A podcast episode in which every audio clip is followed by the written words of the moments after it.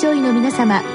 入気の論剤のパイオニア恐林製薬がお招きするドクターサロンにどうぞ。今日はお客様に東京医科大学整形外科准教授遠藤健二さんをお招きしております。サロンドクターは青い会柏田中病院糖尿病センター長山内俊和さんです。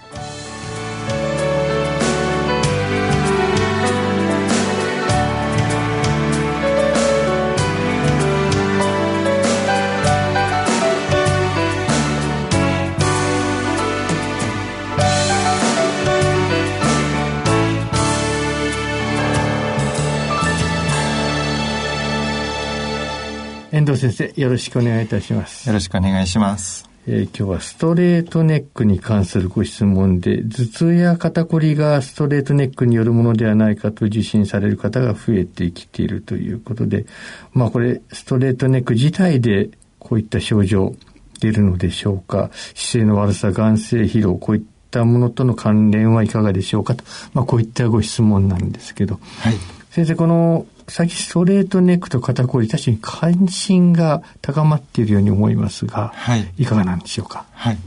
これはあの、スマートフォンの普及が非常に大きな影響になっていると思うんですけれども、あの、スマートフォンを、あの、かなり広い世代で使うようになりまして、うん、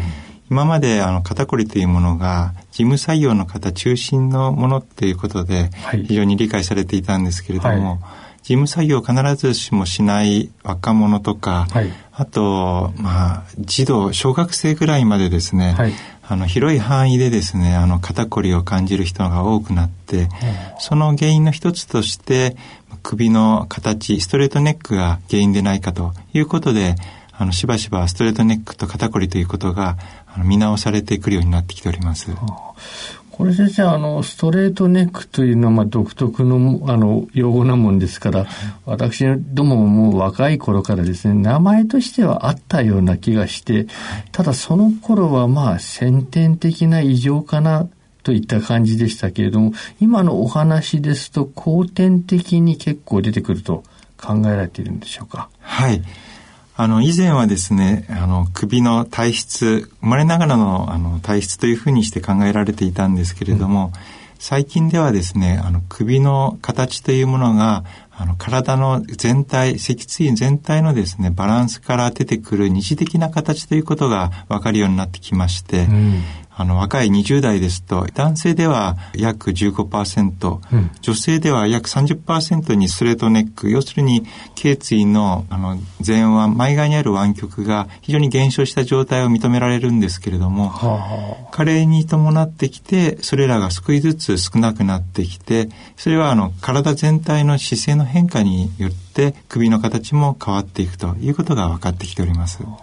学術的な報告といったものも増えてきている状況でしょうか？そうですね。やはりあのスマートフォンの普及に伴ってちょうどあの2015年ぐらいからですね、はい、中国の方であのスマートフォンと肩こりの関連というものが発表されまして近年また韓国を中心にあの非常にあのスマートフォンと肩こりの関係に関する論文が増えております。うん。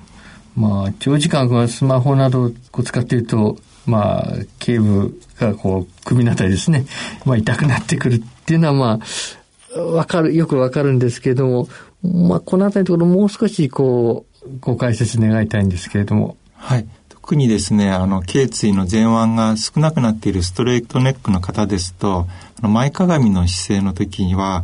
ストレートネックというよりむしろあの逆反りしたあの後腕の形になっておりまして、はあ、あの首がやっぱり逆反りしてしまうと首を支えている後ろの、まあ、心筋群ですね、うん、首の後ろについている筋肉が過緊張な状態となります、うん、そうすると筋肉の緊張によって筋肉の中を走っている血流の阻害筋阻血になりましてその結果筋肉内にまあ、疲労物質痛み物質が蓄積しそれがまた新たな筋肉痛を起こし筋緊張を高める、うん、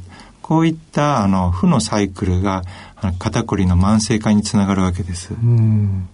あのまあこれいろんなものを我々、まあ、例えばパソコンにしてもですね、はい、あの、チラチラと見たりとかですね、まあ、事務作業を長くやったりとかっていうことはあるんですけど、まあ、これ、やはりあの、スマホ独特の問題点といいますと、どういったものなんでしょうか？はい。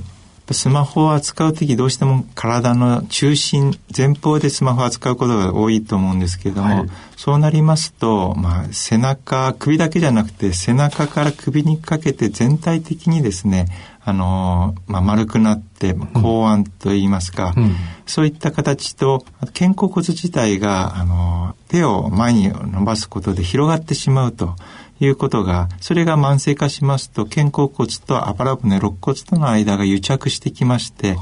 不良姿勢がこれもまた慢性化してしまうということになるわけです。うんこう、割にこう長い間じっとこう見ているということが多いっていうのも一つの特徴だと思いますが。はい、その通りです。であの、人の体は、あの、まあ、あの、ある程度頭の重さを支えるのに十分な力はあったり、昔の人は今の人よりもっと重いものを持ったりしていてむしろ首とか肩に大きな負担をかける生活していたと思うんですけれども今なぜ現代でこのような肩こりが増えているかと言いますと長時間同じ姿勢にしているというあの不動化動かないということが非常に大きな原因になっております。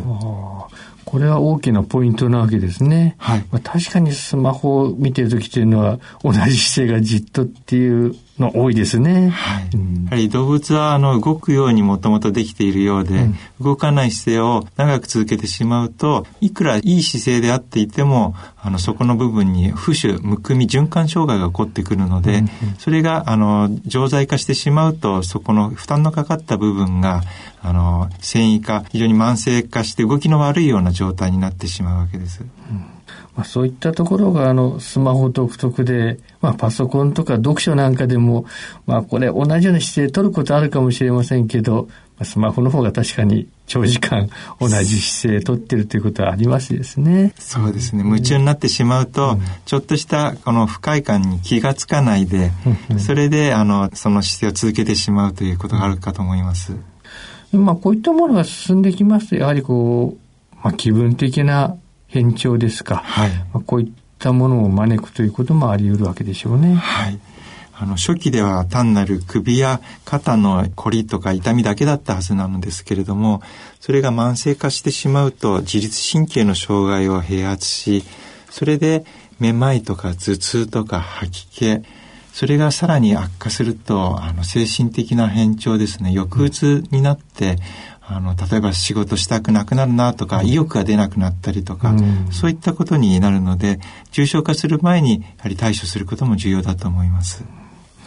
まあ、こういったあの状態ですね。患者さんが、まあ、このご質問そうですけど、まあ、医療機関受診することが確かに増えているような印象はあるんですけど、はいまあ、医療機関としての対応としてはどういったものが求められるでしょうか？はいまずはあのスクリーニングとして、まあ、痛みの部位と痛みの部位になった部分のレントゲンを取ること多いと思うんですけれども、はい、多くの場合肩こりというものはあの疾患からなるもの少ないので、うん、まあ、医療機関行くと異常がないと言われること多いと思います。はいただ患者さんにとってはあの疾患から来る異常がなくても日常生活で大変不自由な思いをなさっている方多いのでこのような状態が何で起こるか、うん、日常生活の中でどのような工夫でそういったことをあの解決していくかという道筋を医療機関で提示することは非常に重要なことだと思います。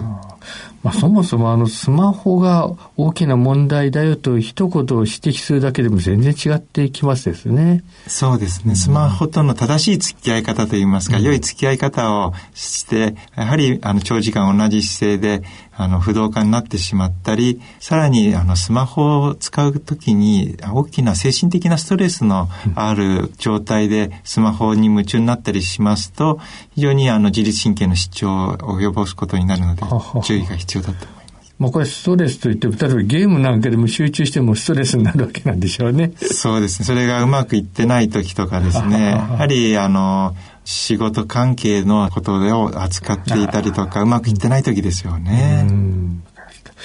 最後に治療について、はい、簡単にお伺いしたいんですが。はい。あの原則としてやっぱり疾患ではないので薬物療法というよりは運動療法が一番の重要なポイントだと思います。うん特にあのよく肩こりがあると首を回したり叩いたりということはみんなすると思うんですけれども、うん、まあ、それが悪いわけではないんですけれどもあの首を支えている筋肉の多くは肩甲骨肩から来るので首を支えている筋肉をより多く動かすためには肩甲骨を寄せる肩を動かす運動が非常に重要になってきます。うんただ、それで日常生活がですね、中断してしまう場合、なかなか運動も痛みでなかなかできない場合に、あの、一時的にお薬用の力を借りながら運動するというのは大切なことだと思います。まあ、基本的にはやはり肩甲骨を寄せるあの運動ですね。そうですね。あれを主体としたものということになると思いますけれども、はい、もう一つは先生、あの、先ほどお話ありました、このスマホをこう見ている姿勢ですね、はい、これの改善も重要なわけでしょうね。はい。あまり中央を前に突き出すのではなくて、まあ、あの、持っているスマホに逆の手ですね、肘を支えて、肩に与える負担をちょっと軽くして、それで、あの、少し、あの、上に持ち上げて、前かがみの姿勢をなるべく矯正するようにしながら、はい、右、左と少しちょっと位置を変えて、あの、スマホを扱うことが大切だと思います。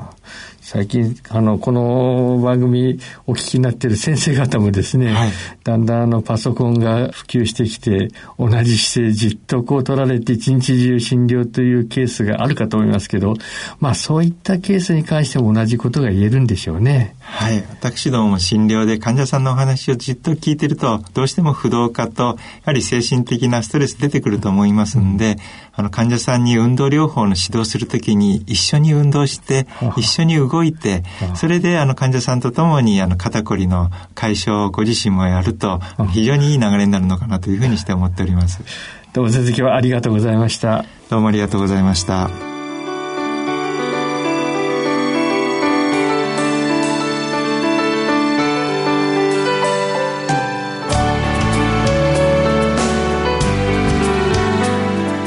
今日のお客様は東京医科大学整形外科准教授遠藤健二さん。サロンドクターは青い会柏田中病院。糖尿病センター長山内俊和さんでした。それではこれで恐林製薬がお招きしましたドクターサロンを終わります。